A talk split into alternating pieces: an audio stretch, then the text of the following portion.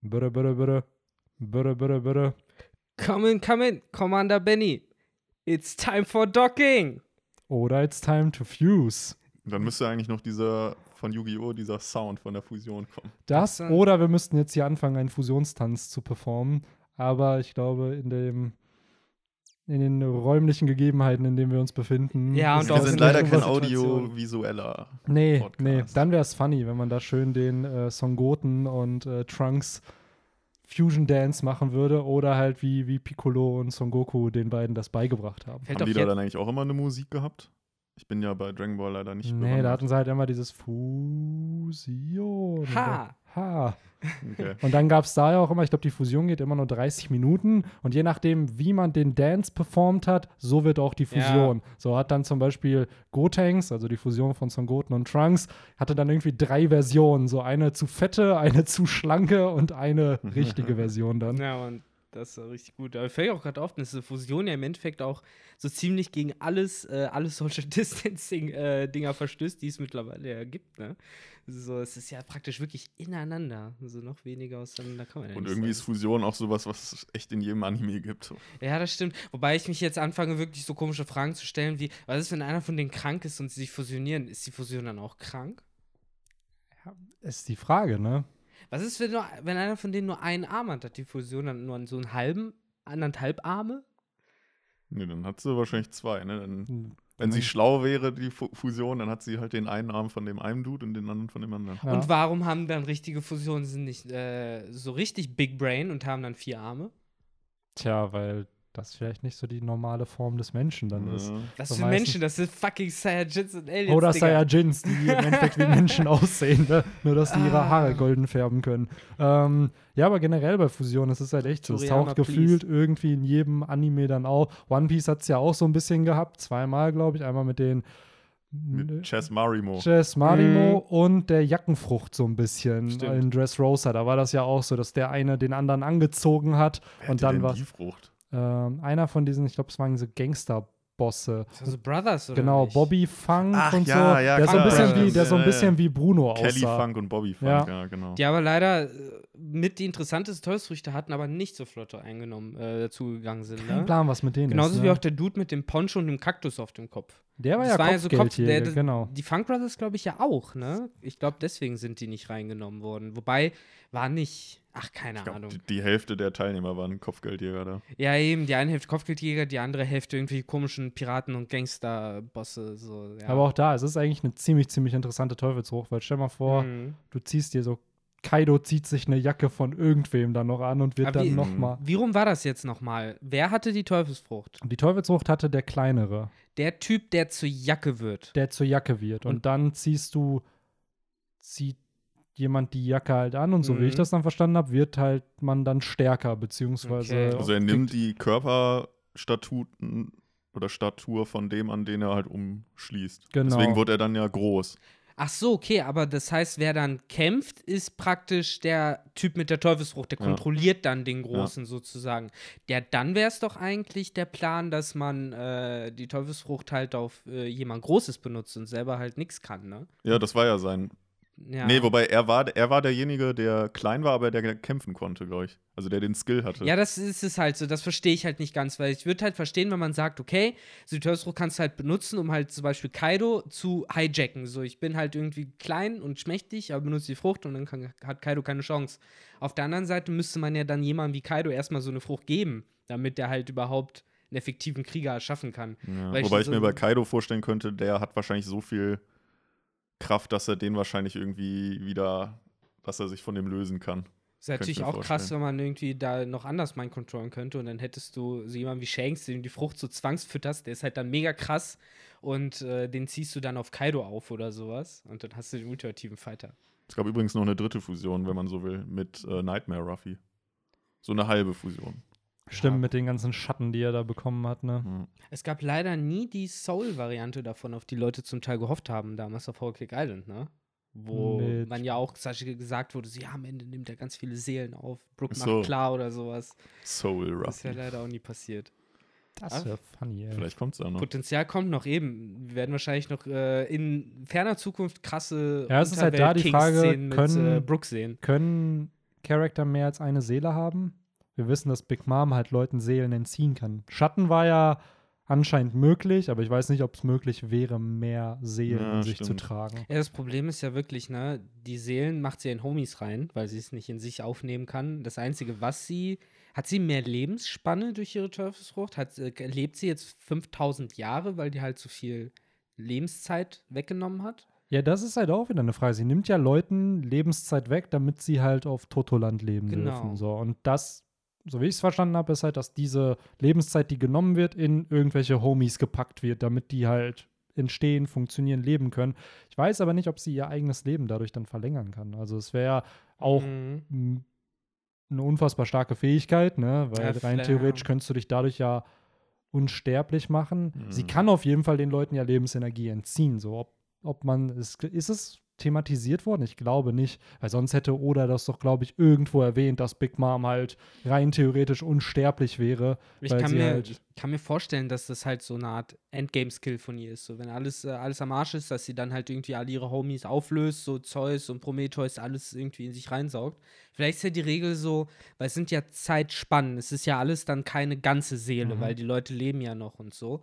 Äh, dass dann die Regel sozusagen ist, ja, haha, es ist halt nicht mehr als eine Seele, weil es sind ja alles nur Stücke von anderen Seelen sozusagen und das Ja. ist dann vielleicht Ja, und vor so ein allem- Cheatcode. Zeus und so sind doch auch von ihr Seelen, oder? Stimmt, sie Genau. haben auch ihre Seelenfragmente. Also wenn praktisch ihr Körper gekillt wird, wobei, nee, dann wird, wäre auch die Im Teufelsfrucht Endeffekt gekillt sind, jetzt realisiere ich das, im Endeffekt Ja, sind ja. Big Moms, Homies, Horcrux. Horcruxe Ja, ja. aus Harry Potter. Da liegt, da liegt die Harry Potter Box.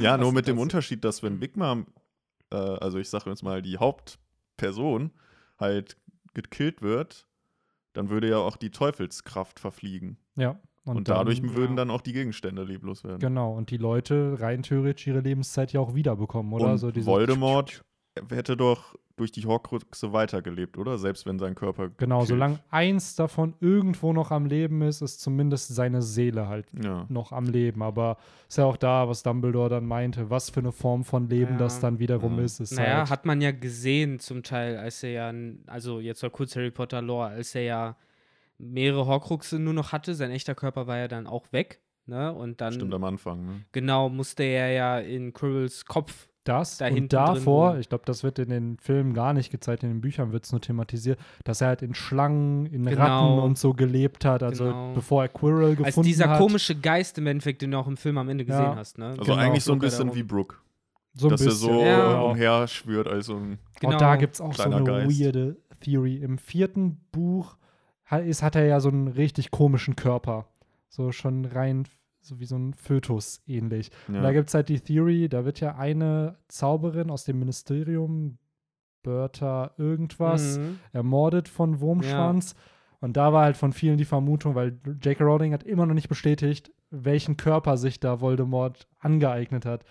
Und dass die Frau halt vielleicht sogar wirklich schwanger war Ja. und dass halt. Voldemort sich halt dann in den Fötus Ja. halt eingelebt hat, was mega weird ist. Aber gleichzeitig hat sie auch noch nicht bestätigt, wie Horcruxe entstehen, weil sie meinte, das wäre zu grausam, um das. Es heißt darzustellen. ja, also hab Ah, ich das sieht man verstanden. sogar auch im Film, diesen Ja, dass man jemanden töten muss, Genau, genau, aber es gibt ihn. wohl halt noch ein Ritual, was ja, damit das verbunden Ritual, ist. wahrscheinlich noch mehr Blut und Elend und sowas. Ja. Ich meine, wir haben ja das Ritual gesehen, mit dem man wieder einen Körper kriegt, was ja auch jetzt irgendwie so Grabes, Erde und Blut äh, und sowas äh, benutzt hat, wahrscheinlich sind. Ja, die Sache ist halt, dafür kennt man so das Harry Potter Universe zu wenig, so, weil wenn es heißt grausam, dann hat man dafür keine richtige Perspektive, so, weil das Grausamste, was man in der Schule da gesehen hat, sind halt irgendwelche weirden Zaubertränke, so die halt irgendwelche Effekte haben, die aber auch wiederum mit mehr oder weniger normalen Zutaten gemacht werden. Außer es ist halt so ein Scheiß wie, keine Ahnung, bringt zehn Neugeborene bei Vollmond um äh, und Aber rührt dann den Trank ist um. das ja.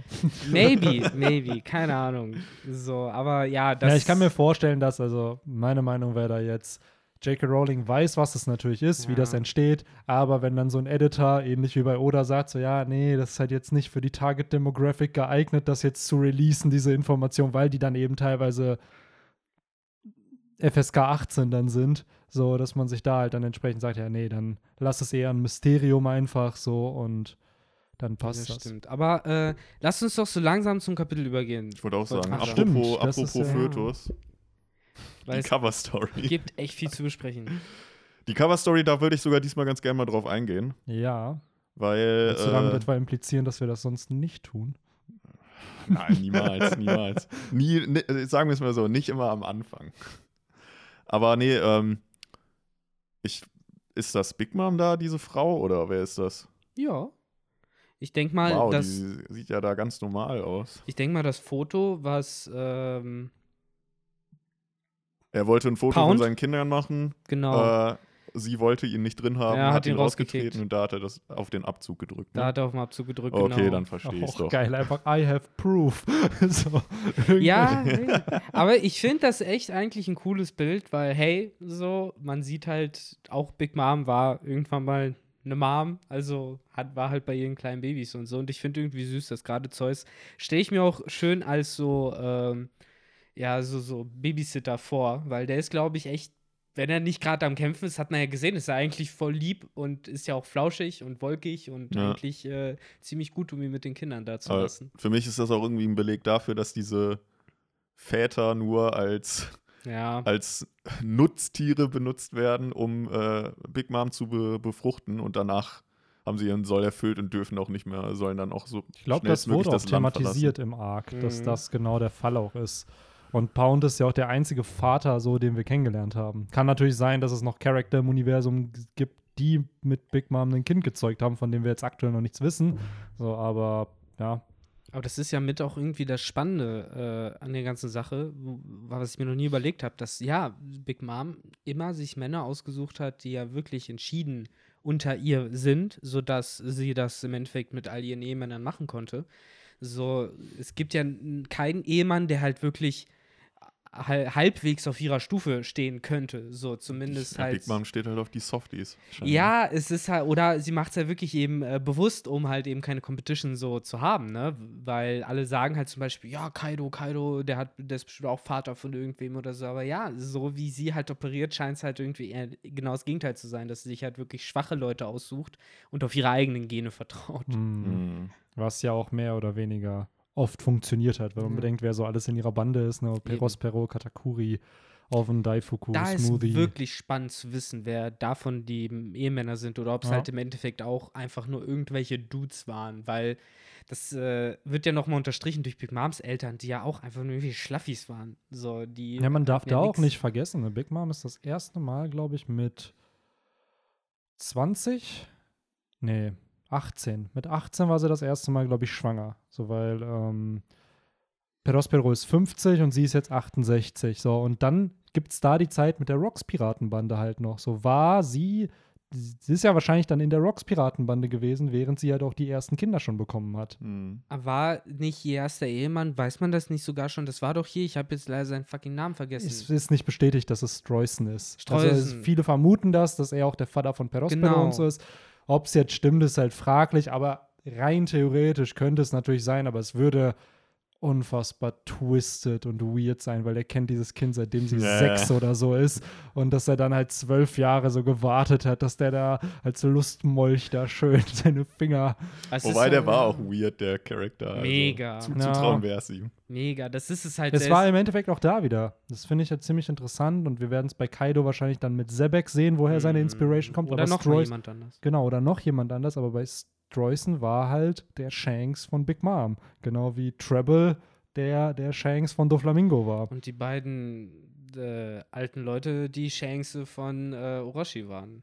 So, Ja, genau. Das wiederholt sich halt Also, wieder. oder nimmt diesen, diesen Theme, gerade jetzt bei den Antagonisten von der neuen Welt, immer, immer wieder gerne, um zu zeigen, so, ey, klar, die sind unfassbar mächtig, aber auch die hatten Leute, die die geguidet haben und gezeigt haben, wohin man soll und wo, was man tun soll. Was dann wiederum auch da immer die Frage stellt, so, na klar, jeder ist für seine Taten selber verantwortlich, aber wie die Umwelt einen halt entsprechend auch formen kann. Wäre jetzt vielleicht so ein Doflamingo auf Shanks getroffen, wer weiß, ob der seinen Vater dann umgebracht hätte. Mhm. Ja, die Oder Frage- ob er sich mit seinen Idealen dann einfach nicht identifiziert hätte. Das ist es halt. Die Sache ist, wir sehen ja auch immer nur so Ausschnitte aus solchen Vergangenheiten und wer weiß, vielleicht hat Doflamingo ja schon auf zehn Shanks nicht gehört, bis dann eben Trebol kam, Teufelsfrucht und eine Knarre vor die Hand gedrückt hat und ihm im Endeffekt genau das gezeigt hat, was er sehen wollte. ne? ja.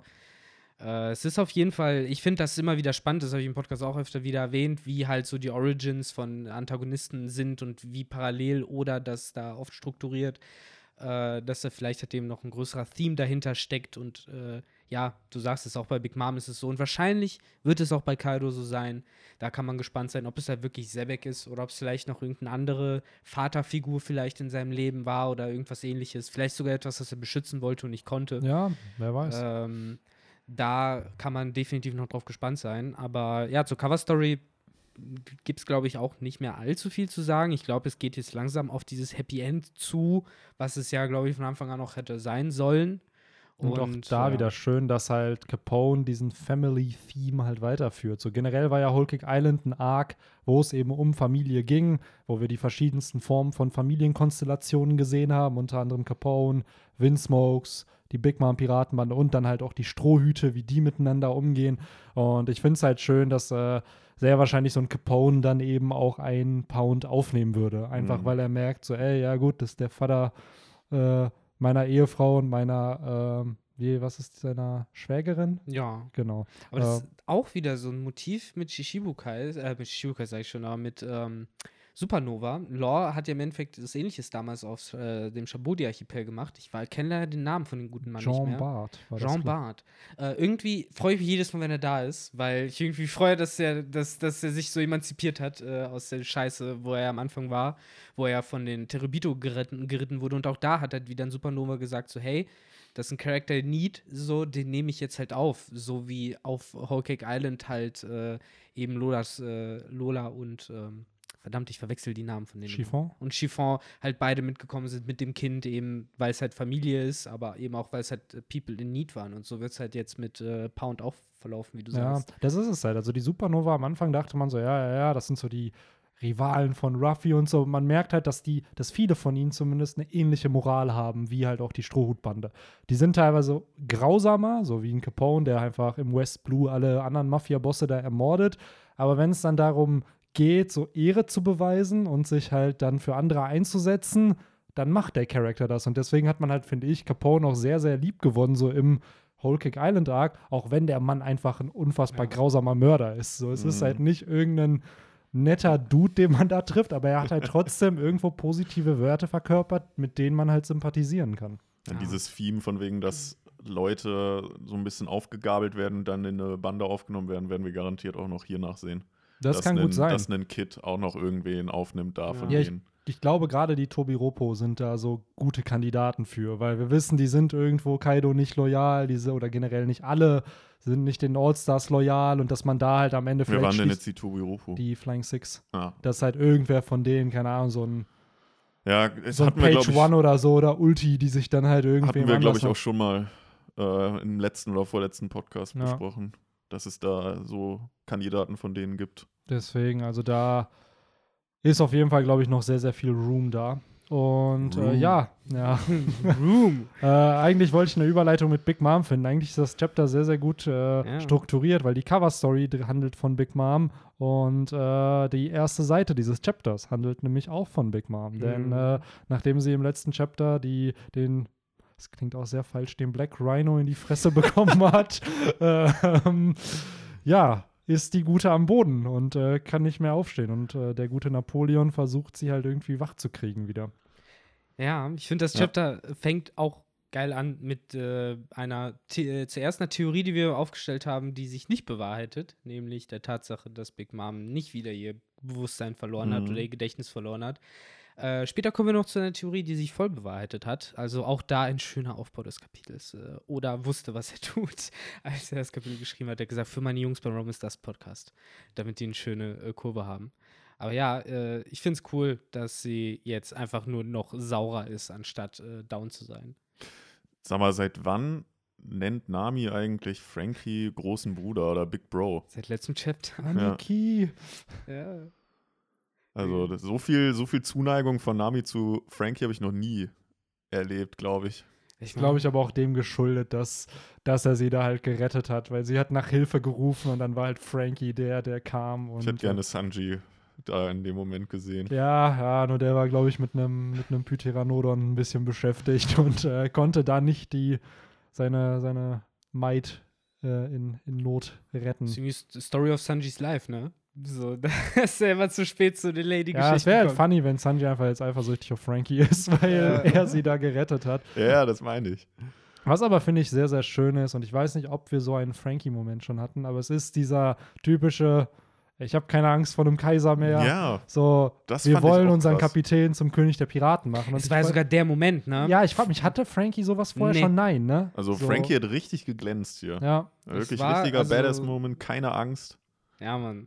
So habe ich es im Internet gelesen, dass das der erste Moment war, wo Frankie jetzt offen gesagt hat, äh, also so im Kampf, so Ruffy wird der nächste. ich wollte gerade sagen, ha, jetzt müsste doch jeder Strohhut das haben. Robin Zorro- nicht. Hä? Robin nicht. Ja, ja, ja, stimmt. Also ich überlege gerade. Zorro, Thriller Bark, Mhm. Nami auf Whole Cake Island Falkenauge mit schon Cracker. auch. Ja, Falkenauge auch schon. So, dann ähm, Lissop gegen Mary, Miss Merry Christmas und äh, Mhm. Mr. Four. Water 7 auch nochmal. Water 7, dann Chopper auf äh, Pankasat, als er Mhm. mit dem Mädel da redet. Robin wird mir jetzt auch nicht so schnell auffallen. Frankie hier. Brooke auch auf. Irgendwo hat Brooke das gesagt. Brooke hat das auch gesagt, Rocky ja. Island? Oder noch weiß nicht, vorher?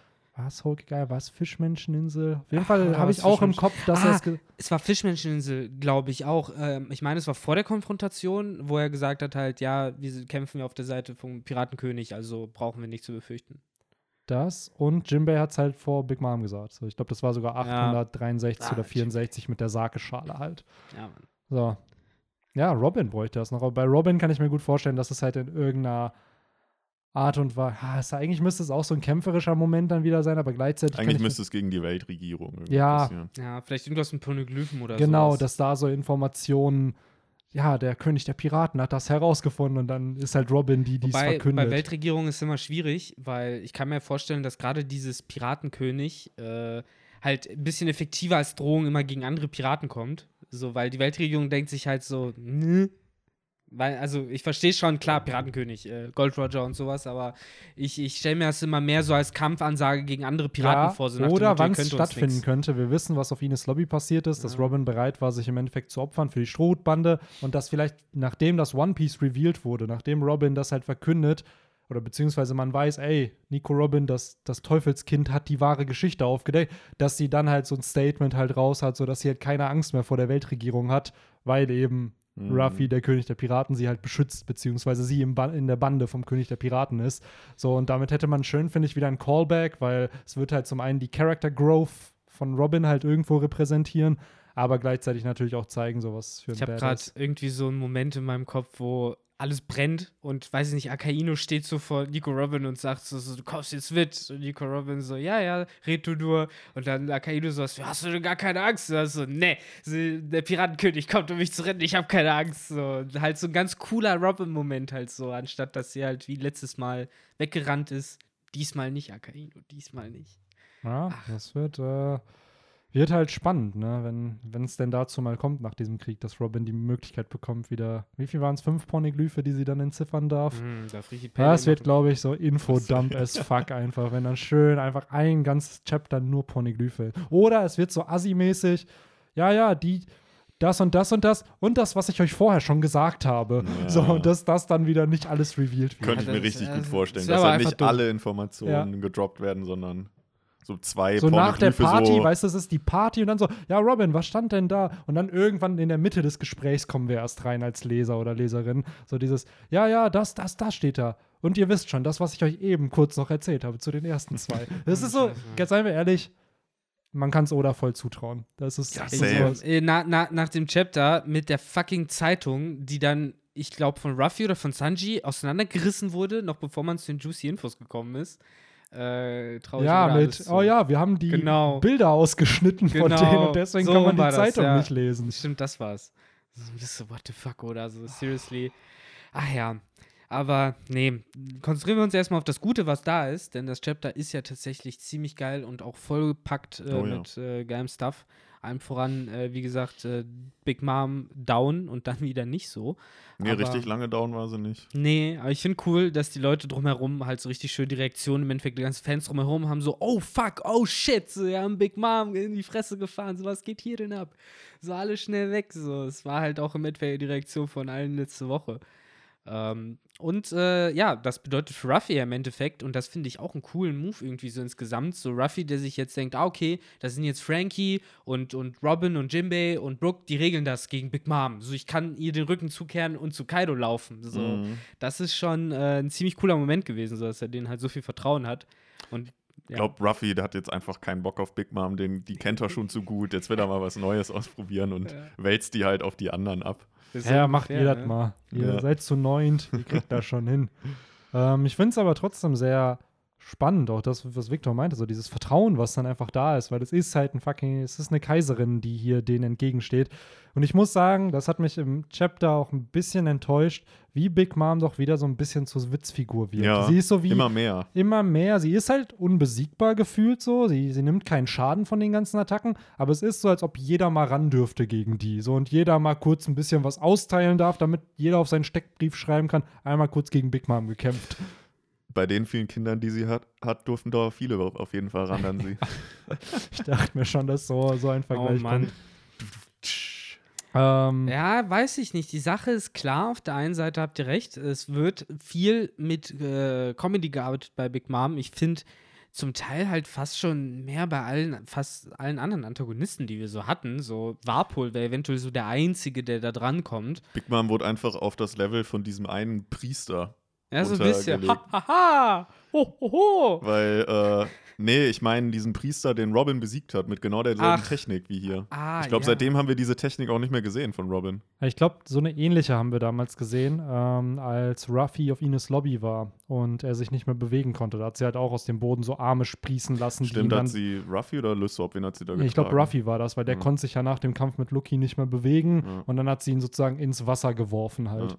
Damit er da auf die Flying Lamp, Lamp kommt. Wobei, um einmal noch kurz äh, des Teufels äh, Advokat zu spielen an der Stelle, bevor wir äh, das mit Big Mom so lassen. Ich verstehe auf jeden Fall, was ihr meint und ich sehe das halt auch. Äh, die Sache ist, ich gebe dem Ganzen noch so ein bisschen den Benefit of the Doubt, den halt auch so Szenen auf Marineford hatten, wie wo Whitebeard wenig gemacht hat, dann auf einmal von Squalo äh, durchbohrt wurde und halt auch immer wieder zurückgeworfen wurde. Aber wenn er halt erstmal wirklich zielstrebig ernst macht, so dann ist halt vorbei. Und wir haben Big Mama Volcake Island auch gesehen, da wäre so ein Frankie, äh, da wäre auch so ein Move mit Jimbe und Robin nicht durchgekommen. Ja, Ja, es war jetzt natürlich auch ein sehr überraschender Move. Ja, ne? Also das es ist es halt. nimmt sie halt wieder so ein bisschen raus aus dem Kampf, aber sie ist ja nach wie vor nicht besiegt. Nee. ich glaube nämlich, das ist es halt. Das oder nicht, dass er nicht weiß, was er mit Big Mom will, aber es ist gerade zu früh, dass, ein dass Big Mom ihren Kampf bekommt. Und Ja. deswegen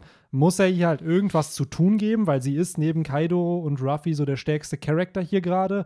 So, aber gleichzeitig kann er ihr halt jetzt auch nicht dir dieses, ja, besieg mal vier Strohhüte direkt. Das kann er halt auch nicht bringen. Und ich so. finde, auch einem Kaiser muss man dann mal zugestehen können, dass sie nicht unbedingt alle Strohhüte sofort auf Verrechnung hat und auch- von einem Jimbei mal von hinten mal überrascht werden kann. Absolut. Man darf ja auch nicht vergessen, diese Information, wir sind halt Leser in diesem Werk. Und, ja. Und wir haben die Information, weil uns Oda diese Information über die Charakter gibt. Aber das heißt ja nicht, dass der Charakter diese Information hat. Ich bezweifle, dass, klar, sie weiß sicherlich, was Jimbeis Fähigkeiten sind, weil er Teil ihrer Bande war, aber als ob sie vorher wusste, was Brooke kann, als ob sie vorher wusste, was Nami das kann wusste er nicht oder mal wirklich, dass Jimbe da war. ja, So, weit muss man ja wirklich denken, ne? Wobei sie von Brooke war sie ja wieder sehr erfreut, ihn Mm. wiederzusehen. ja. aber anscheinend auch, die hat äh, anscheinend auch auf pss, den guten Frankie Ja, irgendwie so ein Auge Den geworfen. Eisenmann. Der, der Cyborg.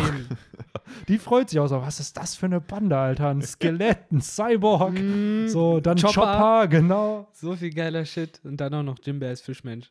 Ähm, aber bevor, äh, bevor wir äh, von der Seite weiter so auf das nächste Highlight gehen, weil das ist das Coole an dem Chapter, man kann wirklich so von Epicness zu Epicness so langsam gehen, möchte ich noch kurz einmal so einen ganz anderen coolen Moment äh, beleuchten, der so dazwischen kam. Äh, und zwar, wo äh, Hyogoro und seine Kollegen da auch am Kämpfen sind und dann halt auch noch so richtig entspannt meinen, so, ey, das ist ja alles Small Fry, so wir holen uns mal die Flying Six. So, und du bist so, alright, so die Yakuza haben es halt anscheinend noch drauf, so, beziehungsweise fühlen sich zumindest so krass, dass die äh, das mal durchziehen können. Und da bin ich gespannt drauf. Jo. So, ob so ein Hyogoro so Muten Roshi-Style, so wenn es wirklich, wirklich ernst ist, so dann pumpt er sich einmal so auf so und auf einmal wumm. Das wäre ja funny, wenn er seine alte Form wieder kriegen könnte. Also das, was er mit diesem Belly, den er halt hatte. Zum Beispiel. Oder Das- kennt ihr. Boah, aber hat man den nicht sogar dann äh, so oberkörperfrei, hat man den noch gesehen beim Trainieren, oder? Mit Ruffy. Ja, Oder es gibt Hat er kein sogar. Sixpack, oder? Da war der doch, so, glaube ich, wieder in Shape. Ja, der ich. war halt ripped sozusagen, War der aber ripped? der war halt nicht so das, was er ja vorher war. Vorher hatte er Ja, ja, so klar. ein. Bierbelly gefühlt, das Ja. aber so ein bisschen suggeriert hat, dass er halt Power hat. So, und jetzt, da er so abgemagert ist, Ja. Ich stelle mir halt so ein bisschen vor, wie, äh, habt ihr Fairy Tail gesehen oder gelesen mal? So, da gibt es ja auch ja, den so Anführer, Chapter 100 irgendwie. So den Anführer der guten Gilde, das ist ja auch so ein kleiner Opa, so, und äh, der kämpft ja dann auch und zieht sein Shirt aus und der ist halt auch dann so ripped as fuck, so, aber ohne halt größer das ist auch zu werden. das klassische Anime-Motiv oder Ja, ja. Klischee. In jedem Anime muss es irgend so einen alten Opa geben, der richtig der dann aber immer so der Mentor ist und dann am Ende kämpfen muss und seine Er muss Kleidung. nicht immer Mentor sein. Manchmal Muss er nicht. einfach cooler Opa im Hintergrund sein. Genau, aber er muss auf jeden Fall kämpfen können. Ja, ja. Der muss äh, Und irgendwann. richtig kr- krassen Körper Ich, einfach. ich ja. kann Ja. mich noch erinnern, damals gab es immer diese heilige Dreifaltigkeit, bestehend aus Whitebeard aus One Piece, dann Netero aus Hunter x Hunter und äh, dem Typ aus Bleach, dem, dem Anführer von den ganzen Leuten, der halt auch so ein mega alter Opa war, so, der aber halt, wenn er rausholt, halt irgendwie die ganze Welt äh, in Schutt und Asche legen kann und sowas. Wo du halt bei allen dreien so bist, so, ja, man, dicker, fetter Bart, dicke, fette Augenbrauen, Haare, so, aber die äh, machen noch alle fertig. So, sowas braucht ein Manga. Safe. Mhm. Und ja, wünschen wir Hyogoro, dass er auch Ja, ich auch. Grandpa Ich, das, ich wünsche denen auch viel Glück, aber ich finde, hier wird ja auch schon gesagt, ich weiß nicht, ob es in deiner Übersetzung auch ist, dass sie sagen, so ja, auch wenn wir wahrscheinlich keine Chance gegen die oder Ja. nicht gewinnen können, sollten wir es zumindest versuchen. Und das finde ich halt sehr schön, dass Hyogoro und halt auch die anderen Yakuza-Bosse realisieren, dass das, was sie gerade tun, eigentlich gar keinen Sinn macht. Warum sollen wir unsere Stärke für diese No-Names verschwenden? Auch wenn wir gegen die Tobi Roppo verlieren, vielleicht können wir sie verletzen, den Mhm. Schaden zufügen, sodass zumindest jemand anders dann halt dran könnte. So, und äh, da finde ich es halt schön, dass Charakter selber aus eigener Motivation dann handeln und nicht, weil der Plot sie gerade da braucht, sondern weil Hyogoro smart genug ist, das zu erkennen, dass er das tun sollte. Mhm. Ja, das stimmt. Ah, aber ja, wollen wir dann äh, zu dem anderen großen, also großen, großen Ding kommen, und zwar der anderen Theorie, die von uns, die wir auch vor ein paar Chaptern aufgestellt kann man haben. sogar sehr gut überleiten, denn eigentlich versucht ja Frankie erst äh, nach seiner tollen Piratenkönig-Rede Ja, äh, den Radical Beam auf Big Mom abzufeuern. Und ich muss sagen, ich dachte mir so, ja, geil, ey, ich freue mich, wenn Big Mom den abbekommt. die Ich hätt's ganze Zeit in, nur in den Ohren. Radikal. Ja, und dann auf einmal so, hä? Ja, Was ist los? Und dann kommen Mhm. halt die Charakter, über die du, glaube ich, auch reden wolltest. Nämlich, wir sehen drei neue Numbers, Mhm. die hier gezeigt werden. Und äh, Frankie aktiviert den Radical Beam eben nicht gegen Big Mom, sondern wartet halt erstmal ab. Und da kommen juicy Infos, Victor. Was für juicy Infos bekommen wir denn da? Wir bekommen einiges an Juicy Infos. Big Mama kennt ja sofort, äh, um was es sich bei diesen äh, ja, Mutanten, anders kann ich es halt leider nicht be bezeichnen, äh, so handelt. Das sind tatsächlich äh, Riesen, äh, experimentelle Riesen, also wahrscheinlich waren es mal Menschen, äh, aus Punk Hazard. Die äh, hat man auch schon einmal gesehen damals äh, während des Punk Hazard Arcs. Da waren einige von ihnen im Eis eingefroren, auch mit Hörnchen. Big Mom machte auch den richtigen Callback zu Oz. Beziehungsweise, nee, Frankie war derjenige, der gesagt hat, es ist wie auf der Thriller Bark. So wieder mit, äh, die sind halt so groß wie Oz. Äh, oder sehen halt Nami zumindest so ähnlich das. aus. Und äh, beide. hm? Frankie sagt, äh, erinnert mich an die Thriller Bark und Nami macht dann noch den Callback zu Oz. ach, Nami ist das, stimmt, das sah aus, als hätte das alles Frankie gesagt. Stimmt, du hast recht, weil es so nebeneinander war. Ja, ja. Aber du hast recht, Nami ist diejenige, die sich da erinnert. Und äh, das ist auf jeden Fall eine spannende Geschichte, finde ich, weil äh, ja, irgendwie zeigt das so ein Stück weit für mich, äh, beziehungsweise unterstreicht die Theorie, dass die wahrscheinlich wirklich alle ausgestorben sind, die äh, Oz-Riesen. Und auch Oz Junior war einer der letzten wahrscheinlich. Äh, wenn nicht der letzte. Und jetzt haben wir halt nur noch äh, solche Mutanten im Endeffekt, die Kaido sich halt eben geholt hat. Entweder weil er irgendwie von den Erzählungen gehört hat, wie krass solche Riesen sind, oder eben äh, weil er einfach Bock auf die hatte, Ja, weil es halt Biest sind. Ja, wobei ich mich dann da frage, weil Big Mom erwähnt das ja. und sagt ja so, ah ja, das sind ja Mhm. irgendwie diese gescheiterten Experimente äh, und Ka die Kaido sich dann unter den Nagel gerissen hat. Äh, ihr Traum war doch auch mal Riesen zu haben, warum hat sie die nicht geholt? Weil sie hatte ja auch zu, ähm, zu Caesar die Verbindung, deshalb wurden ja diese Kinder äh, mit diesen Drogen manipuliert. Ja, das ist eine gute Frage. Ich glaube, sie wollte sich eher mit dem Volk der Riesen halt verbünden, ne? sodass Mhm. die halt da in Totoland leben. Also sie wollte wahrscheinlich einfach richtige Riesen Genau, haben und nicht solche genau. Monster. Ja, ich kann Ja. mir auch vorstellen, dass es ihr im Endeffekt vielleicht wirklich nicht gut genug war. So, weil, wie du halt sagst, so, die hatte ja die Info, die hatte ja im Endeffekt dieses ganze Labor da mitbetrieben, so halb, hat man zumindest den Eindruck gehabt. Wobei da halt dann wiederum die Frage ist, ob weil diese Riesen sind ja scheinbar irgendwie an Oz angelehnt. Und nicht keine gescheiterten Versuche von den Kindern. Naja, ben, äh, Henry, du könntest sogar noch weitergehen und äh, dich fragen, äh, was genau ging eigentlich damals zwischen äh, Moria und Kaido ab? So, weil wir wissen, dass die Numbers gab es ja schon im Odin-Flashback, also schon vor über 20 Jahren. So, das Mhm. heißt, äh, Gecko Moria war im Endeffekt auch schon da, als die erschaffen wurden oder im Begriff vielleicht sogar waren, erschaffen zu werden. Man könnte halt äh, sich überlegen, vielleicht äh, war Oz im in Pankasat, also der echte Oz, vielleicht schon tot, vielleicht lebendig. Und von seiner DNA wurden dann wirklich diese äh, Monster erschaffen, entweder so eine Art Klon oder vielleicht waren das Erwachsene, denen das injiziert wurde und dann sind sie halt zu Kindern übergegangen, was halt anscheinend besser funktioniert.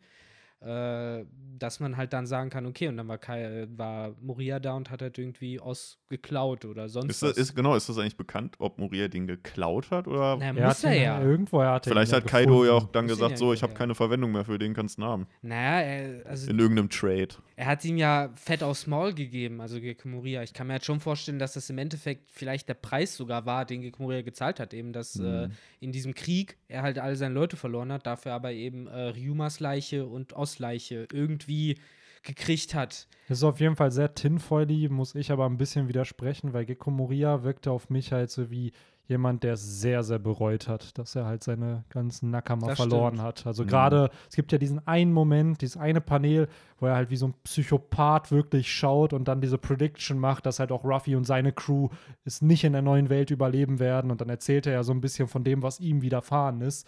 Und äh, ich könnte mir nicht vorstellen, dass ein Moria bewusst Nee, nee. seine Leute geopfert hätte, um dann halt an jetzt Ryuma und ähnliches zu kommen. So, ich kann mir durchaus vorstellen, dass der Leichnam von Oz da irgendwie mit involviert war, da mit Kaido. Vielleicht, weil es gibt bei Oz halt diese spannende Theorie noch, er, ne- der hat ja den, den Titel des Kontinentenziehers. Und auf seiner Vivre-Card, und ich bin auch mittlerweile so jemand, wo man eigentlich auf den Vivre-Cards nicht immer alles sich bestätigen lassen sollte, weil die auch falsch sein können, die Vivre-Cards. Da gab es schon einige Korrekturen. Ähm, aber da ist es halt, er zieht halt, er hat halt Inseln zusammengeführt oder Kontinente halt zusammengeführt. Und Wano Kuni besteht halt aus sechs separaten Inseln eigentlich, die dann zusammengeführt wurden, um halt eine neue Insel zu gründen. Also es wäre halt schon funny, weil dann hätte man wieder den Bezug zu Oz auch nach Wano, wenn er vor hunderten von Jahren im Endeffekt dieses Land, weil er ist ja, glaube ich, auch wie alt, 400, 500 Jahre oder so. als er- halt. ja. Sodass es zeitlich rein theoretisch passen könnte. Weil es wurde ja auch damals gesagt, dass in, dem, in der Zeit von Ryuma war Wano noch die goldene Stadt oder als goldene Stadt bekannt. Es kann ja sogar sein, dass das die Zeit war, wo Wano Kuni nur eine Insel war und die anderen sozusagen später Mhm. dann noch dazu kamen. Ja, also ich finde, äh, das ist mega interessant auf jeden Fall. Also die einzige Sache, die für mich halt irgendwie immer klarer scheint, ist halt, dass äh, der Leichnam von Oz, äh, der Konflikt zwischen Kaido und Moria und eben auch äh, da, die Entführung von Rümers Leiche, diese drei Sachen, das hängt alles irgendwie zusammen. Das ist vermutlich alles in einem Kontext geschehen. So, ich stimme dir halt vollkommen zu. Äh, Gekko Moria ist nicht die, die Figur, die halt seine ganze Crew äh, willentlich opfert. Äh, ich habe mich da ein bisschen ungenau ausgedrückt. Was ich damit gemeint habe, ist halt, dass es halt der Preis war, den er bezahlt hat, ob er halt im Endeffekt wollte oder nicht. Man kann halt vielleicht sagen, vielleicht äh, war er naiv, hat gedacht, das geht leichter. Vielleicht war es halt eben auch kein direkter Konflikt. So, vielleicht lief es auch alles ganz anders. Vielleicht wurde er auch von Kaido verarscht, nachdem äh, da ein Deal abgeschlossen wurde oder so. Es kann halt alles möglich sein.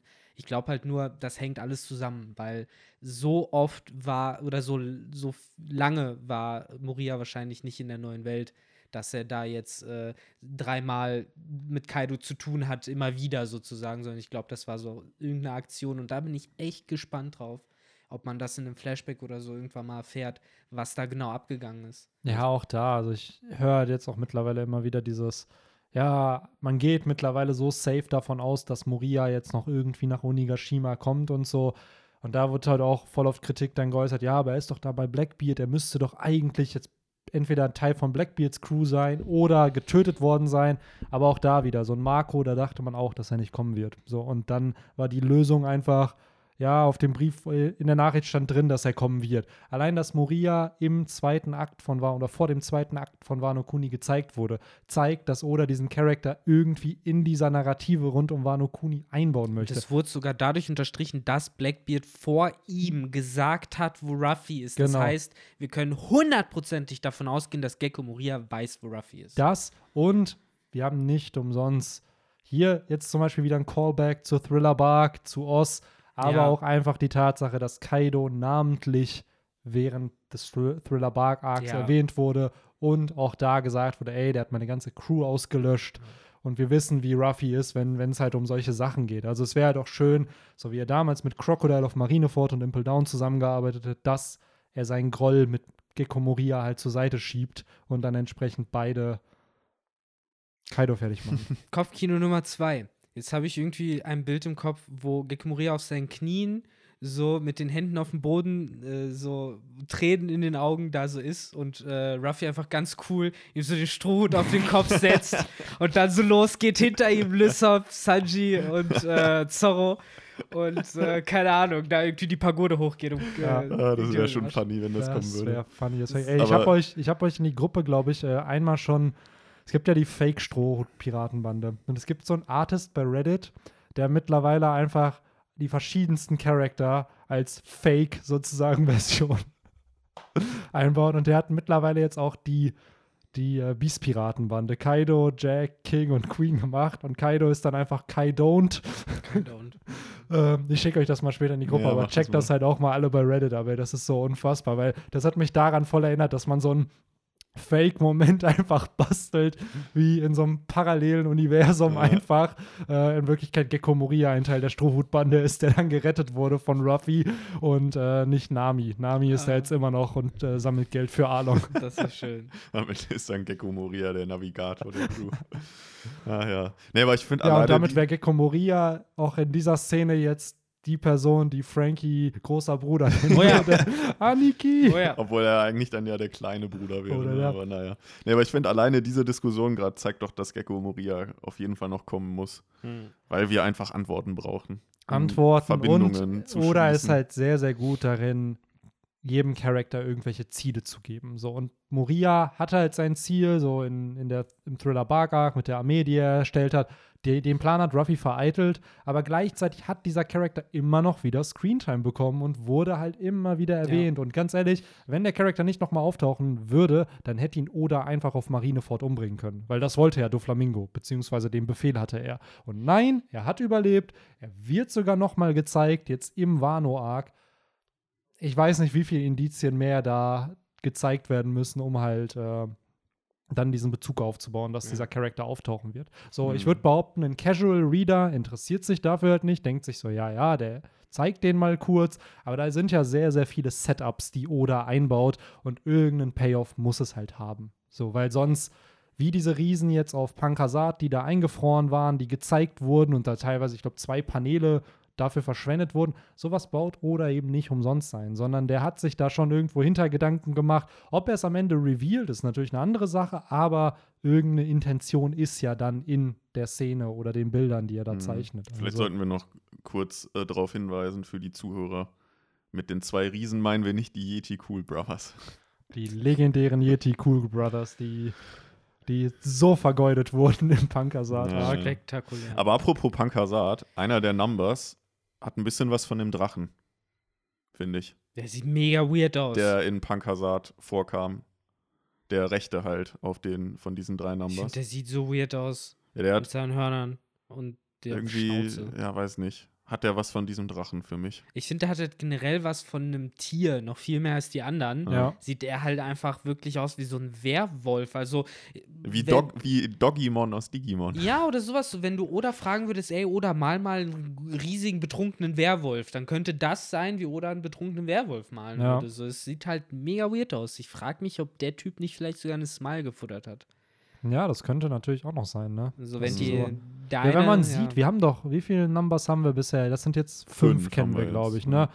Ich fand, die sehen mit am Freakiesten. freakigsten aus, so im Ja. Vergleich zu den anderen. Fand ich auch.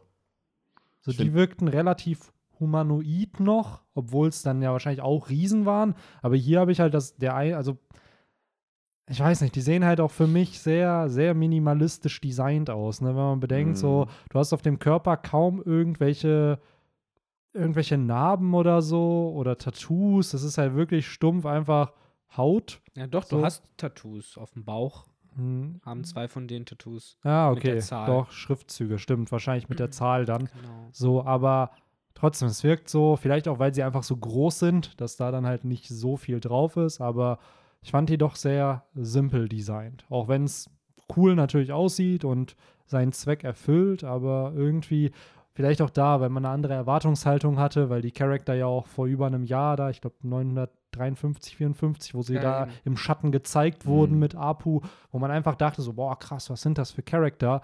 Und ich kann mir vorstellen, dass einer von denen, hier dieser ganz links, einer auch von denen war, die man im Schatten gesehen hat. Mhm. Ja, gut, Gut möglich, möglich, auf jeden ja. Fall. Ja, das ist es halt. Wir haben es ja, ich weiß nicht, ich habe es im Podcast oder kurz vor dem Podcast nochmal angesprochen, äh, dass das Ding mit den Numbers an sich sind die cool und alles ist an denen cool, nur dadurch, dass Oda da eben so lange ein Geheimnis draus gemacht hat, äh, ist man jetzt halt an dieser Stelle, wo man halt zu viel erwartet hat und auch mehr als das Szenario wirklich hergeben kann, muss man sich halt eingestehen. Das ist halt äh, auf jeden Fall das gute alte Meme aus äh, Arrested Development. I don't know what I expected. Ja. Äh, mit Patrick Bateman, äh, nicht Patrick Bateman, ich habe vergessen, wie der Schauspieler heißt, egal.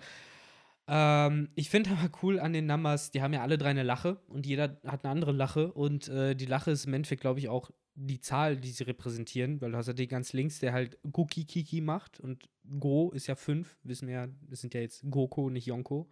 Deswegen würde ich mal davon ausgehen, dass der ganz links wahrscheinlich dann die Nummer 5 ist und die anderen beiden höchstwahrscheinlich, keine Ahnung, 6 und 7. Ja, G und Ja. ja, da, das äh, sagt mir leider nichts. Ich hätte jetzt gesagt, 6 wäre Roku und 7 wäre Nana. Keine Ahnung.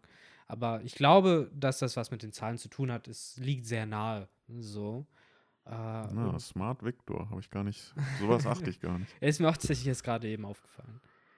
Aber wird halt Sinn machen. Ich frage mich generell, wie viele es davon gibt. Weil wenn wir jetzt. Von den Numbers. Genau, wenn wir jetzt weiter nach dem Kartensets gehen, müsste es 10 geben.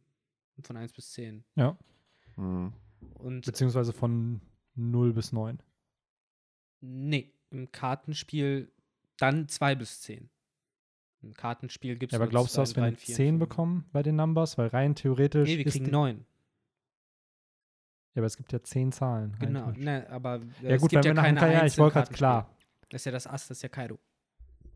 Ja, das wissen wir nicht, ob, Ass, ob er das Ass Wurde das ist. nicht mal gesagt? Nö. Echt? Okay, Nein. dann bin ich gespannt, wer das Ass ist. Ich dachte irgendwie, dass das Ace. Ass schon erwähnt wurde. ja, in dem Sinne Ace. Äh, Gut gekontert. Äh. Aber äh, nee, wie gesagt, wenn du halt Jack als Bube, King Ja. als König und äh, Queen als Dame hast, auch wenn äh, Kaido nicht das Ace ist, vielleicht wäre äh, Vielleicht hat Kaido noch ein Kind. Vielleicht Oder der vielleicht ist Yamato Yamato Ace sollte das, das das Ass. Ace. Das Ass Ich meine, sie hat mit Ace gechillt oder er hat mit Ace gechillt. Jo, So, das das wird auch nochmal spannend. Da bin ich nämlich auf Ja. den Flashback gespannt. Also ich kann mir nicht vorstellen, dass es ein langer Flashback wird, aber auch dass wir zumindest einen bekommen, so was, was Ace auf äh, Wano getrieben hat. Und das ist natürlich auch wieder purer Fanservice für Mhm. alle Fans von Ace nach auf jeden Fall. fast zehn Jahren nach seinem Tod halt. Aber wenn er gut gemacht ist, warum nicht? Ja, Eben. absolut, absolut. Aber wie Ja. gesagt, bei den Numbers glaube ich, es wird sich wahrscheinlich nach den Karten halten. Dann Das werden wir macht eine Sinn. 2, 3, 4, 5, 6, 7, 8, 9, 10 haben. So, und äh, da ist dann noch die Frage, wir Pech haben in allen drei Farben, in allen vier Farben. Wobei die Farben waren ja schon bei Doflamingo verbrannt worden, mehr oder weniger. Ich finde es übrigens krass, wie lang Oda dieses fucking Motiv mit den Karten durchzieht. So, weil es ja im Endeffekt schon bei Doflamingo angefangen hat und jetzt bei Kaido weitergemacht wird. So, und bei Big Mama hat er eine kleine Pause gemacht, da war es dann Schach. Ja, Ja. So, ach ja. Ah, ja. Aber nee, doch, die hatte Schachsoldaten, aber keine Kartensoldaten wie bei Alice Mhm. im Wunderland, ne? Das war ja Nee. wirklich bei dem Original Alice im Wunderland mit Genau. den Karten. Das hatte die nicht. Das ist ja natürlich der ultimative Troll gewesen dann noch.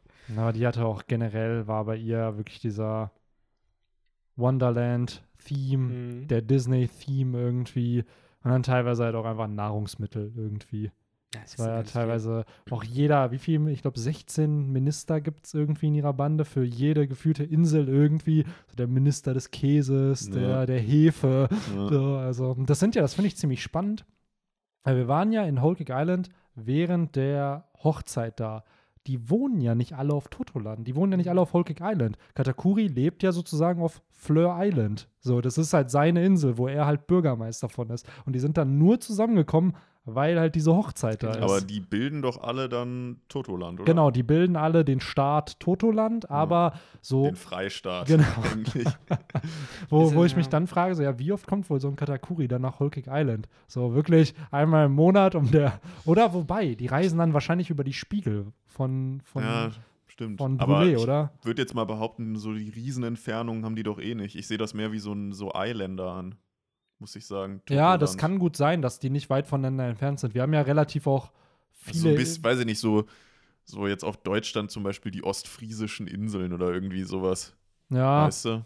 kann gut sein, weil wir haben ja auch, bevor sie nach Whole Cake gekommen sind, waren sie ja erst auf Kakao Island und dann sind sie doch auch irgendwie äh, eine verschiedenste Routen gefahren, bis Genau. sie dann in Whole Cake waren. So, das Ja. war, glaube ich, keine große Distanz, da hast Ja. du schon recht. Ähm, ja, dazu Vielleicht- kurz. Werden wir nach One Piece, die, da wird es doch bestimmt die, die Karte von Nami geben, die dann auch vermarktet wird und dann sehen wir einmal die komplette One Piece-Welt. Ja, dann. absolut. Ja, und da freue ich mich schon drauf. Aber wollen wir äh, weiter voranschreiten? Äh, voranrollen? Ja, ich würde sogar sagen, wir haben jetzt noch so in 18 Minuten kriegen wir diesen Podcast fertig. Das wollte ich gerade sagen. So, wir müssen äh, weil Victor Victor muss ist unter Zeitdruck. Genau, Victor ist diesmal unter Zeitdruck und ich glaube, das ist auch gut machbar, denn wir haben viele Plotpoints schon angequatscht. Wir haben jetzt, würde ich behaupten, zwei Sachen, die wir noch besprechen müssen. Zwei große. Zum einen den Kampf mit Big Mom, wo drei Mitglieder der Stroh, ne, wobei zwei sind da eher mit beteiligt. Der eine setzt ja sein Radical Beam gegen einen der, der haben Number wir das ein. nicht im Endeffekt schon besprochen? Sie ist halt lächerlich, aber Mit Ja, und Robin. Ja. Wir sollten auf Wobei, jeden Fall ja. noch erwähnen, dass der Radical Beam sau stark ist und den Ja. Number einfach mal ausnockt. Genau. ja. Ähm, Das ja, wir können gerne auch im Schnelldurchlauf kurz den Kampf mit Big Mom hier bequatschen. So, es sind ja auf jeden Fall zwei Paneele, die da, finde ich, halt wichtig sind. Zum einen halt die Attacken, die sie einsetzen. So, Jimbei ist halt gerne der Karate-Dude, der jemanden so über seinen Rücken halt einfach weg. Schön das. Gewicht des Gegners gegen ihn verwenden. Genau. Und so. Und Robin ist halt da, die supportet mit äh, dieser Attacke, die sie ja anscheinend gegen den Priester auf äh, Skype ja schon eingesetzt hat. Und auch hier finde ich halt sehr, sehr schön, dass die beiden Charakter, die ja dann zusammen auch unterwegs waren, alleine, äh, nachdem sie auf Onigashima gelandet sind, hier auch kurz einen Tag-Team-Moment bekommen eben. Die beiden ruhigeren Charaktere der Bande Ja. eigentlich. Ähm, was ich aber auch schön fand, diese Dynamik, so Big Mom wird da halt irgendwie fertig gemacht und ja, bla, wie kannst du es wagen, aus meiner Bande ausgetreten zu sein? Und Robin und Jimbei freuen sich einfach und Jimbei ist dann so, ja, wir sollten aber ein bisschen chillen, ne, weil die wird, glaube ich, wütend da nochmal zurückkommen. Das fand ich dann äh, sehr, sehr schön auch wieder da, aber auch Big Mom sehr ins Lächerliche natürlich Ja. wieder gezogen, weil, Wird halt ignoriert. ja, mehr Ja, oder wie weniger. gesagt, ich glaube, dass äh, Oda da nochmal den Moment irgendwann droppt, wo, wo es so heißt, so, haha, ihr dachtet, ich wäre die Witzfigur, so nach dem Motto, da passiert irgendwas richtig Schlimmes und Jimmy verliert doch noch sein Bein oder sowas. Ja, wahrscheinlich der, der Etemon-Digimon-Moment, wo er da nochmal in dieser komischen, in diesem Megaball da auf einmal her wieder kommt. So Ja, kommt dann. Big Mom auf einmal auch aus diesem Abgrund so hervor. Ja, Ja, die ist dann mit der Macht der Finsternis fusioniert. Und dann kann sie so Energy Balls der Finsternis abwerfen. Ach ja. Ach ja. Ihr macht Witze, aber es gibt Blackbeard, das wisst ihr. Ja, true that. Ja. True that. Ähm, Aber ja, äh, ich finde auch noch cool an der Szene, dass es äh, zum ersten Mal von hoffentlich sehr, sehr vielen Malen, und ich werde jeden dieser Momente genießen, äh, Props gibt dafür, what the fuck, Jimbei, war das nicht in Shishibukai, warum ist Ja. der jetzt bei den Strohhüten? Ah, das ist sweet. Ich hab Darauf auch das Gefühl, dass es- das ist halt gefühlt der Running Gag, den Oda auch bis zum Ende Ja. noch bringen wird. So jeder, Ich hoffe. jedes Mal, wenn die Strohbande jetzt gesehen wird, wie Jimbei ist da mit dabei. Ich frage mich auch, weiß die Regierung davon? Weiß die Weltregierung davon? Na, Die wie denn? Marine? Ja, ich glaube auch. Die wissen es ja nicht, ne? Weil das, was auf der Fischmenscheninsel passiert ist, das hat ja Mhm. so die Marine nicht aktiv mitbekommen, oder? Ja, die Weltregierung weiß wahrscheinlich, dass Jimbei äh, sich von Big Mom losgesagt hat. So viel wissen die wahrscheinlich, aber ich glaube erst hiernach, falls da Leute sind von der Weltregierung in diesem Krieg. Und das ist auch nur so eine Sache. Ja, wobei, die hat, Wobei CP0 Big, ja, Big oder? News müsste das Ja, doch wissen. Ja. Und über die Zeitung müsste es dann die Ja. Marine. Aber das ist auch nochmal so ein Aspekt. Der Krieg hat ja jetzt mehr oder weniger angefangen, so. Und äh, wir haben immer noch keine suspicious neuen Figuren gesehen, so wie Stussy damals oder generell äh, so dieser neue Cast äh, an Figuren aus Hawkeye Island, wo du halt sagen kannst, okay, das könnte jetzt so ein Undercover-Agent sein oder das könnte einer von der Ja. CP0 sein. Ja, wer sagt denn nicht, dass zum Beispiel ein Gecko Moria wirklich kommt, aber dann halt irgendwie für Blackbeard operieren muss? Ja, das gibt's ja auch. Ja, Ja. oder für die Weltregierung dann doch so, ja, wenn, wenn ich dich nicht töten soll, dann turn ich dich halt. Dann gab es da nochmal den Deal mit dem Naja, so ein bisschen oder haben wir es da mit Drake, ne? Ja, Drake ist da auf jeden Fall. Ja, aber das ist ja so ein bisschen die andere Seite, ne? Das ist ja Anti-Weltregierung, mehr Ja. Marine und Sword und Gab. Hawkins und ist auch noch ein sehr so. suspekter Hawkins äh, und wie gesagt, Gott weiß, wer da Also noch Wildcards sind auf jeden Fall gehört. da und gerade CP0 haben wir ja schon Ja. gesehen mit äh, Mhm. Orochi damals. Und eine der Geishas von Orochi Mhm. sah ja zumindest aus wie diese Stassi. Oh. So, und wir wissen ja, dass die im Rotlichtviertel unterwegs ist. Also, ich will jetzt nicht sagen, dass Geishas im Rotlichtviertel unterwegs sind, aber ähm, würde mich nicht wundern, wenn sie da halt undercover sich dann halt eingeschleust hat, um Informationen von Orochi zu bekommen, Mhm. beziehungsweise ihn vielleicht sogar zu bezirzen und da halt entsprechend an Infos Oder- zu kommen. Da muss ich gerade irgendwie an, an South Park denken, an diesen Bullen, der sich irgendwie äh, prostituiert um Naja. und dann irgendwie mit diesen College Kids. Oh Ach, Gott. ja. Oh Gott. Ja, aber wollen wir da nicht, nicht zu weit reintauchen, denn die Hm? Zeit ist. Ja, wir haben jetzt noch einen knapp. großen Plotpoint, finde ich. Und zwar Ruffy. It's time for docking. Ja, die, der kommt auch noch. der, der, genau, es ist Time for Docking. Das hatten wir am Anfang schon mit unserem Fusion Dance. Das passiert hier nämlich auch. Aber der Wir sehen es ja auch noch nicht. Genau, der Reveal kommt ja erst ganz am Ende des Chapters. Aber wir haben dann noch mal so Plotpunkte zwischen Ruffy, Zorro, King und Queen, die hier und Victor schaukelt seinen, seinen Kopf. Ja, ich muss gerade einmal kurz einwerfen. Wir haben gerade die, die Interaktion mit Big Mom gedisst. Aber guckt euch mal das an, wie, wie My Boy Queen da äh, total weggetrollt Der wird. ist einfach, der hat keinen Plan, was da gerade abgeht. Also der ist da. Ja, so, man, man hat irgendwie die ganze Zeit das Gefühl, immer wenn der gezeigt wird, kommt er gar nicht hinterher. Ja. Der- der- Sowas passiert. Ich glaub, Das ist wie der ist John Travolta im Pulp Fiction, wenn der aus dem Klo rauskommt und auf einmal die Pumpgun auf ihn gehalten wird. Was. oh. Ja, genau. So kommt mir der auch vor. Ähm, ja, aber hier finde ich halt, muss ich sagen, hatte ich richtige Chapter 3, Chapter 4 Vibes. so als äh, Ruffy gesagt hat, ey, ich hol dir deine Schwerter wieder. Und dann Ruffy sich so dehnt und einfach abhaut. Und dann, okay, was ist hier gerade passiert? Und hier ist es halt so, Ruffy setzt halt auch Gum Gum Rakete halt ein, so, schöne, so eine schöne OG-Attacke von Ja. ganz am Anfang. Und äh, Zorro ist so, ja, ja, ich komm mit und hält sich dann halt einfach am Bein fest und äh, zieht da mit durch. Und äh, finde ich aber auch schön, wie hier direkt erkannt wird, was hier passiert und King und Queen dann auch direkt agieren und nicht warten, bis Ruffy seinen Plan da Mhm. realisiert, sondern Queen sofort sich verwandelt und sich Ruffy und anscheinend dann ja auch Zorro schnappt und äh, King die Lüfte verteidigt mit äh, Smile-Nutzern. Also man merkt halt schon, dass die beiden sehr kompetent sind und Mhm. nicht einfach jetzt Ruffy machen lassen, was er halt auch immer machen wollen will. Und ähm, Ja, es wird auf jeden Fall auch angedeutet, dass das noch hinausgezögert wird, bis Ruffy da oben ankommt. absolut, aber das ist der Klassiker. So. Ja, ja, So natürlich. wie damals mit Dressrosa, wo er ganz o- der, äh, sie waren ja oben. Die waren ganz oben und sind dann wieder runtergefallen und mussten dann nochmal nach oben kommen. Das war. Boah. Die Sache ist, das ist äh, definitiv eine interessantere Challenge als ein Turm auf Dressrosa, äh, weil das ist ein Aufgebot, da kann man gespannt sein. Ja. Vor allen Dingen haben wir ja dann so ein paar Seiten weiter dann auch noch mal Sanji eingeführt, äh, der auch äh, langsam sich wieder berappelt und ich, äh, ja, weil es ist alles ein bisschen kaputt dadurch, dass man auf der letzten Seite eh noch mal alle von denen zusammen sieht, weil mein Gedanke war halt gerade, dass das halt schon irgendwie einen Fight zwischen den ganzen Strohhüten und halt eben auch äh, King und Queen äh, hinausläuft. Aber eben nicht Mhm. nur Zoro und Sanji, sondern wahrscheinlich auch die anderen. ja. Ja. Wird so angedeutet, ne, am Ende. Das fände ich halt mal interessant. Vor allen Dingen ist es halt auch ein bisschen etwas, was man immer ein bisschen übersieht, habe ich das Gefühl, wenn man immer sagt, so ja, und Zorro muss dann gegen King kämpfen und Sanji gegen Queen und vielleicht kämpfen Zorro und Sanji zusammen gegen den und den, so ja, aber das müssen die ja theoretisch nicht. So, die können halt auch als Force zusammen agieren, wie die Avengers halt, Ja. äh, mit äh, Synergies und äh, eben Effekten, die einander halt Und- äh, verstärken. Ja, und vor allem, wir haben ja die Diskussion schon häufiger geführt, dass halt ein King nur für Zorro noch zu hoch wäre Ja. oder ein Queen. Und so wird es das Ganze halt logischer machen, wenn halt Zorro zusammen mit Jimbei und Frankie irgendwie gegen King und Sanji halt mit, den, mit dem ganzen Rest gegen Richtig. Queen oder so. Das wird das halt schon äh, dann logisch machen, finde ich, weil die Absolut. anderen Strohhüte sind halt auch nicht zu unterschätzen. Nee, absolut nicht. Aber auch da bin ich immer noch. Ich weiß nicht, ob es einfach ein persönliches Ding ist, aber für mich, ich erwarte halt ein, gerade bei King, Queen, Jack, da erwarte ich irgendwo auch eins gegen eins Kämpfe. Da erwarte ich Mhm. halt nicht dieses unfaire 3 gegen 1, auch wenn es dann vielleicht so kommen wird, wäre ich halt zufriedener, wenn ich wüsste, es ist ein Charakter, der gegen den kämpft. Und auch hier wieder, Eigentlich wird das ja auch gegen Frankies äh, Regeln verstoßen. Ne? So, es ist Das halt, weil kein die Charakter, haben halt, die Charakter haben halt Moral. So, es ist halt nicht so, dass, klar, es ist ein Krieg, aber selbst im Krieg, Piraten. es sind Piraten natürlich, aber Zorro hat auch nur jemanden von hinten attackiert, so im aller, aller, aller, aller schlimmsten Notfall, wo er wusste, so, ey, meine Crew wird gleich krepieren, wenn ich es nicht mache.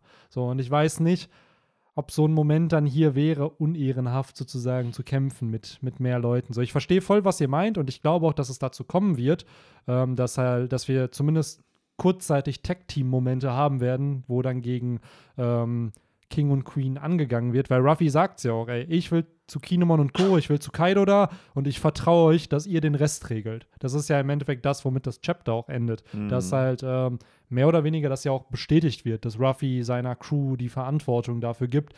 Das ähnlich wie bei der Fischmenscheninsel damals, wo Ruffy zu Hody Jones geht und ihn die Fischmenschen attackieren und Sanji und Zorro dazwischen springen und Mhm. um ihn halt ähm, vor den Fischmenschen zu schützen, damit der Kapitän halt das machen kann, Ein was er will. Beispiel. Und ähm, ja, ich muss sagen, ich fand das gerade auch am Ende sehr gelungen. Nur ich war ein bisschen verwirrt, wie Ruffy auf einmal da unten wieder bei den anderen ist und Zorro auch. Aber jetzt, wo ich das Chapter gerade noch mal lese, wirkt so, als ob sie ähm, von Queen nach unten katapultiert wurden, oder? Weil hier sagt auch irgendwer, Straw Hat Man is going down too. Also schätze ich mal, dass Mhm. Queen die aus seinem Maul wieder gespuckt hat und dann nach unten geworfen hat. Das hat mich beim ersten Mal lesen so verwirrt. Hä? War Ruffy nicht gerade noch im Maul von, von Queen? Warum ist er auf einmal da unten bei den anderen? Mhm. So. Stimmt. Ja, Das auf jeden Fall.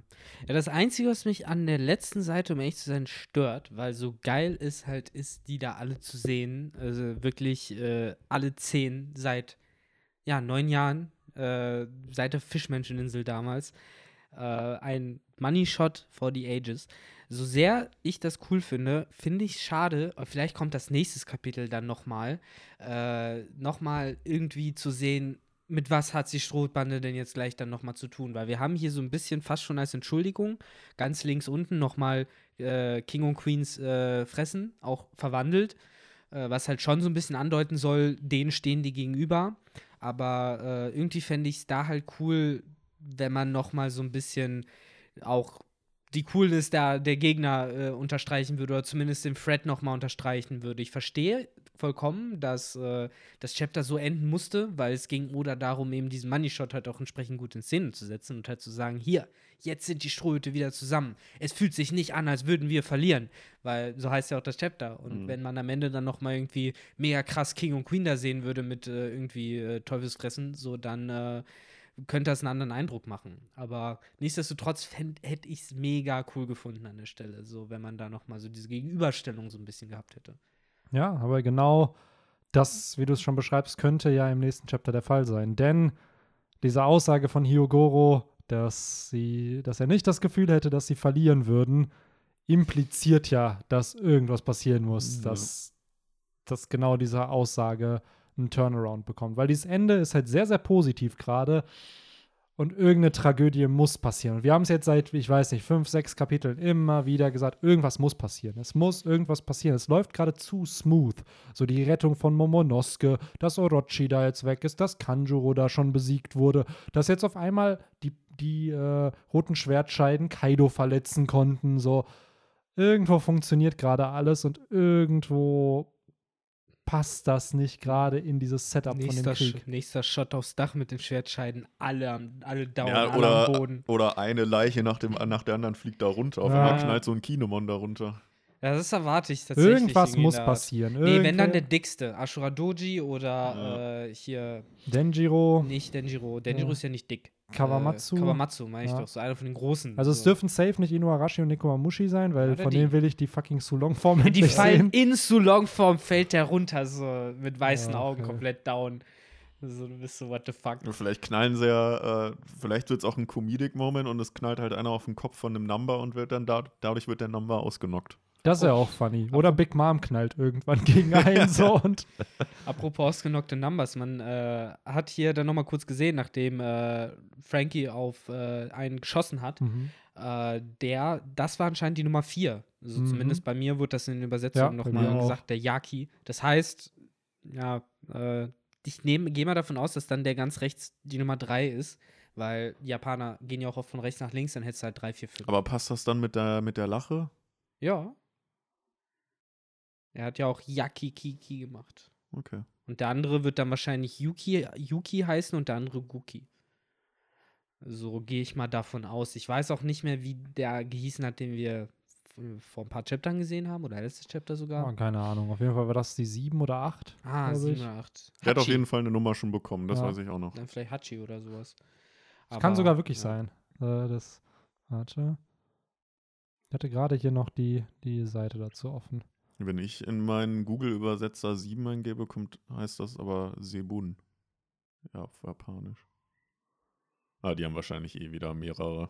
Ja, wahrscheinlich je nachdem, ob du eine Menge angeben willst oder Ja, zählen genau. willst oder, Oder Uhrzeit sagst. Wahrscheinlich ist das da auch Ja. ein Name. Genau. Also wir haben Nangi, Hacha und dann haben wir halt die drei, die wir jetzt zu sehen bekommen. haben. Okay, das heißt die 7, die 8 und das sind jetzt 3, 4, 5. Das könnte sein, ja. Das heißt, die zwei wird noch fehlen. Und die Nummer Hm. 1. 2, 6 und 9. Neun, ja. Und 10. 2, 6, Und zehn dann, falls es die gibt, ja. Vier Stück wären da theoretisch noch. Äh, bin gespannt auf jeden Fall. Und Aber du hast auf jeden Fall recht hier mit den Lachen, dass die Lachen halt auf jeden Fall die Zahlen auch. ja, Ah, hier, Yukikiki. Der, warte. Ja, warte, warte, warte. wird dann wahrscheinlich die 3 Nee, sein. like many, some of the numbers have signature laws. neun. Es gibt einen Yikikiki, has the number 10. Kui Kui Kui has the number 9. Hacha has the number 8. Hat man schon vorher Numbers noch Ich, gesehen? die, vielleicht hat man die, bei den. Oder man hat Lachen oder so. genau, man hat wahrscheinlich bei den äh, Silhouetten dann noch Lachen gesehen und Das davon hat man es halt dann sein. abgele Ja, das könnte sein. abgeleitet. Aber um so langsam zum Fazit zu kommen, meine Freunde. Äh, ich muss sagen, mir hat das Chapter sehr, sehr, sehr viel Spaß gemacht zu lesen. Mhm. Äh, so auch. ungefähr so viel wie das letzte, eigentlich noch ein bisschen mehr. Die Sache ist, das letzte hat einen guten, eine gute Einleitung geliefert dafür. Es war, wie ich es mir erhofft habe. So, es geht jetzt halt nonstop mit der Action weiter und eigentlich gibt es weiterhin keinen Grund, dass es abbricht. Es gibt jetzt keinen Grund zu sagen, wir machen jetzt eine Pause und verkriechen uns irgendwo, sondern äh, nächstes Kapitel gibt es aufs Maul. Und äh, da freue ich mich, um ehrlich zu sein, mega drauf. Und äh, will entsprechend jetzt an der Stelle eigentlich auch gar nicht groß noch Dinge zerreden, weil es hat mir Spaß gemacht. Ich will mehr. Und wenn neue Reviews kommen, dann werde ich diese Reviews auch wieder äh, zerreden können. Ja. Ich äh, habe eigentlich auch nichts mehr zu sagen. Ich fand das Chapter auch sehr, sehr gelungen, muss ich sagen. Äh, immer wieder schön zu sehen, wie viel Oda doch in wenig Ja. Seiten packen kann. Jo. Weil manche Chapter fühlen sich sehr, sehr kurz an. Dieses hat sich halt wieder sehr, sehr lang angefühlt, weil wir die verschiedensten Plotpoints hatten. Es waren Kämpfe, es war Action mit dabei, es waren ein paar neue Reveals da, worüber man halt auch diskutieren kann. Und gleichzeitig natürlich, wie Victor schon gesagt hat, dieser schöne Money-Shot am Ende von der Strohhutbande. Und äh, ich hoffe, dass es nicht nochmal neun Jahre dauern wird, bis wir den nächsten davon bekommen. So, ich hoffe im nächsten Arc, falls es dann Elbaf oder so wird oder whatever, dass wir da halt auch nochmal einen schönen. Shot mit allen Strohhüten Vielleicht bekommen. am Ende ja sogar nochmal von diesem Arc. Ja, wer Ja. weiß, vielleicht sogar wirklich am Ende, wenn Kaido dann besiegt ist und die Beast-Piratenbande und Big Mom, who knows. Aber ja, shit's about to go down, der Krieg ist am Laufen und äh, mal schauen, ob nächstes, äh, nächstes Chapter irgendeine Tragödie halt kommt, nachdem jetzt dieses Chapter eigentlich relativ positiv geendet ist. Wir haben auf jeden Fall weniger Gruppen jetzt, ne? Die ganzen Strohhüte sind jetzt Genau, zusammen. die sind zusammen unterwegs als schönes Kollektiv. Jetzt halt die Frage, wo geht's nächste Woche weiter? Ja. Wechseln wir, weil jetzt wirkte das auf mich so, als ob es jetzt ein perfekter Turning Point wieder für den Switch ist. Ich also, hoffe, dass wir gehen jetzt nicht irgendwie zu Shinobu und. Nee, das äh, nicht. Ich kann mir schon eher vorstellen, dass wir zu Kaido und so switchen mal wieder und da halt sehen, Ja. was da so abgeht. Weil da ist ja jetzt mittlerweile auch ein bisschen Zeit passiert, äh, vergangen. Das heißt, da könnte man was zeigen. Oder aber wir bekommen vielleicht den Switch zu Perospero und Baku oder zur Big Mom Piratenbande, weil das hier wirkt wirklich gerade wie so ein Abschluss eigentlich. So dieses, Ja. ey, Money Shot der Strohhutbande, die sind da, die machen jetzt was und dann kann Oda sich wieder auf einen neuen Plot fokussieren. Ja. Mal Ja. schauen. Yep.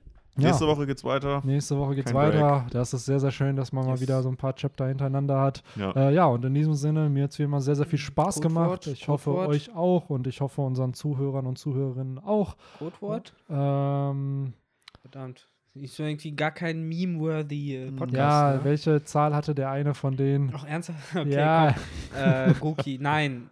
Der, der gekillt wurde oder oder nee, oh, wisst ihr, was wir nehmen? Wir können Poly Polymerisation nehmen. Polymerisation. Polymerisation. Nicht Aber- Fusion oder so, nee, nee. sondern das komplizierte Wort aus der. Ja, Yu-Gi-Oh! ja, da, Karte. da, irgendwo ist dann Y drin. Ja. Ist eure Aufgabe rauszufinden. Genau, das ist das Codewort und Es äh, kann eigentlich nur an einer Stelle sein. Wo. Es gibt zwei. Nee, es gibt, könnte zwei Stellen. Ja. Ja. ja, wer weiß. Polymerisation. Oder ihr könnt es einfach, oder ihr könnt's einfach vorher googeln und schaut danach. Also, ihr könnt auch cheaten, so es sei erlaubt. Könnt ja, auch in euer elementalen Deck schauen. Oder Ist auch einfach nicht als erster kommentieren, dann seht ihr, dass jemand schon kommentiert hat. Und Genau. dann kopiert ihr es einfach. Copy fügt's ein, Paste. Wäre natürlich Copy-Paste. blöd, wenn es falsch ist, weil dann wüsste man, dass ihr vielleicht geklaut habt. Aber ja, So, in dem Leute, Sinne, haut rein, bis dann. Ciao, Ciao. ciao. Ciao.